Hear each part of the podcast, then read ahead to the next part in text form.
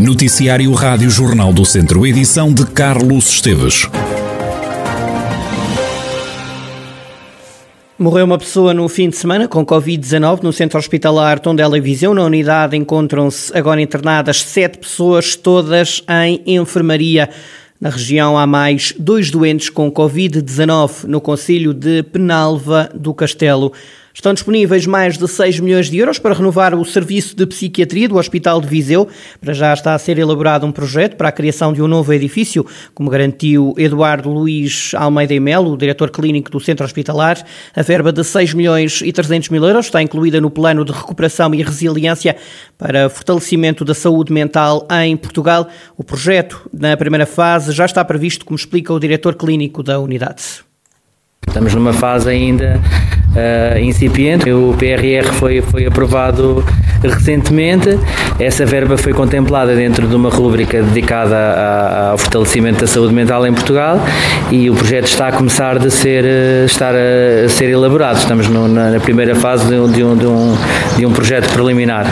Ainda não temos uh, dados concretos. Sabemos que há esta vontade política e esta garantia orçamental de que poderá ser feito, concretizado esse sonho. Eduardo Luiz Melo, diretor clínico do Centro Hospitalar Tondela Viseu, e este novo edifício para o Centro de Psiquiatria que deverá ser erguido próximo do edifício principal e que terá uma comunicação física com o edifício que já existe.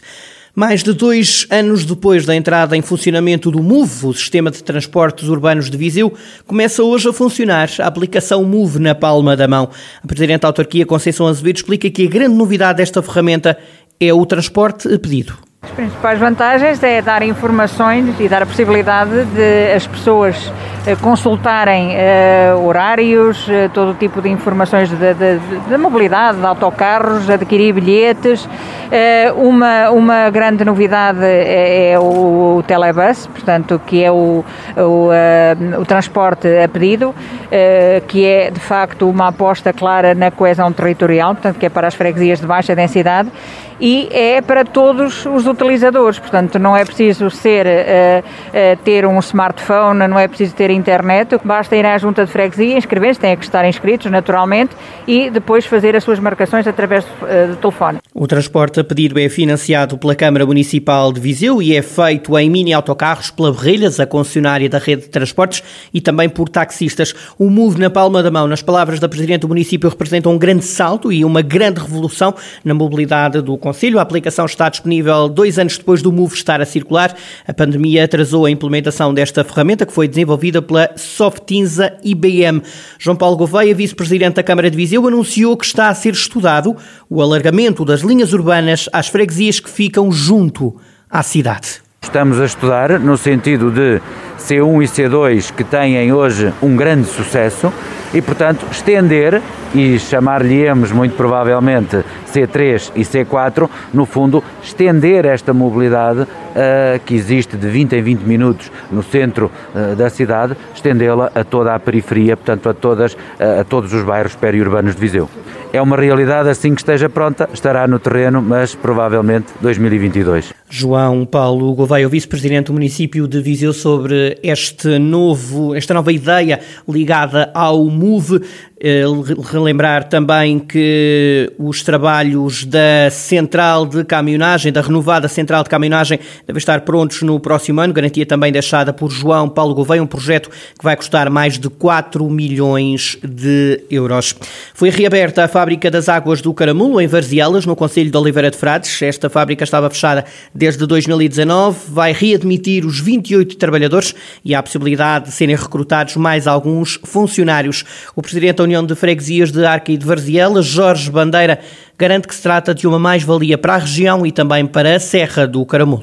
Acho, acho uma, uma mais-valia, até porque foram readmitidos a maior parte das, dos, dos, trabalhadores que, que, trabalhavam lá, não é?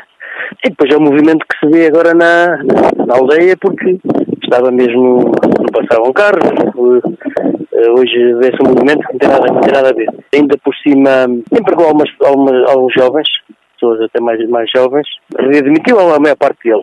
E depois ainda, ainda tem mais, mais pessoas jovens. E está com uma boa elaboração, porque eles até estão a, a, a ter pensar fazer um, turnos. Portanto, tem, está com uma boa saída. Jorge Bandeira, o Presidente da União de Freguesias de Arca e de Varzielas, em Oliveira de Frades visivelmente satisfeito com a reabertura da fábrica da empresa de águas do Caramulo, que já readmitiu 28 trabalhadores que ali sempre trabalharam e pode reforçar os recursos humanos com o recrutamento de mais funcionários. Nelas vai isentar totalmente restaurantes e bares de pagarem as taxas de ocupação de esplanadas. A proposta foi apresentada pelo Executivo de Borges da Silva e foi aprovada por unanimidade.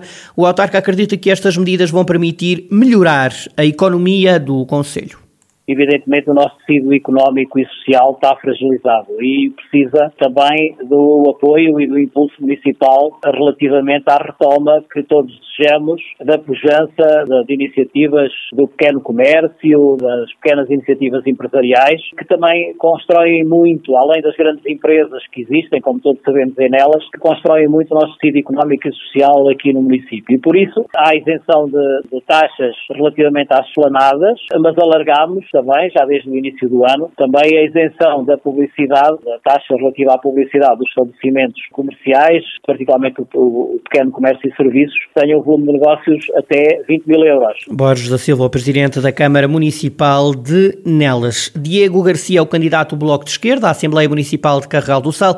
O bloquista quer que o partido cresça no Conselho. O objetivo do Bloco em, em Carregal do Sal é, é, aumentar a representação que conseguiu em, em 2017, não é? Eh, nós em 2017 fizemos a primeira candidatura do partido na história do Conselho, elegemos um, um deputado municipal e quase ficámos, ficámos perto de eleger o segundo e o nosso objetivo uh, para estas eleições é crescer. Uh, crescemos em termos de candidaturas, vamos apresentar uma lista também à Câmara Municipal e o que nós queremos muito pragmaticamente é continuar a, a influenciar a decisão do Executivo, como nós fizemos por vários momentos durante estes últimos quatro anos. Diego Garcia, candidato do Bloco à Assembleia Municipal de Carregal do Sal, o bloquista defende que a gestão feita pelo Executivo liderado por Rogério Abrantes parou no tempo. Vem calor a partir de quarta-feira para a região de Viseu. Patrícia Gomes, do Instituto Português do Mar e da Atmosfera, fala de uma subida significativa da temperatura máxima. Tanto hoje à tarde como amanhã poderão ainda ocorrer alguns aguaceiros em que amanhã, terça-feira, poderão ser acompanhados de trovoada.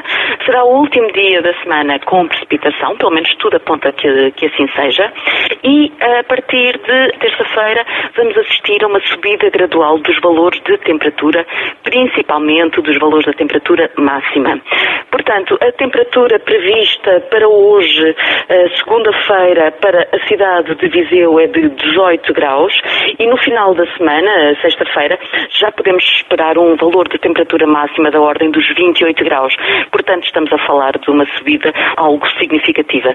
Todos os dias eh, a temperatura irá subir cerca de 2 graus, portanto, será uma subida gradual. Quanto às noites, devem também ficar mais quentes. Destaque para o risco de incêndio que aumenta na região a partir de quarta-feira. A temperatura mínima também irá sofrer uma, uma pequena variação, uma subida, eh, mas será menos significativa. Em relação ao vento, o vento fraco a moderado do quadrante norte, um pouco mais intenso nas zonas mais elevadas, portanto, nas regiões de serras.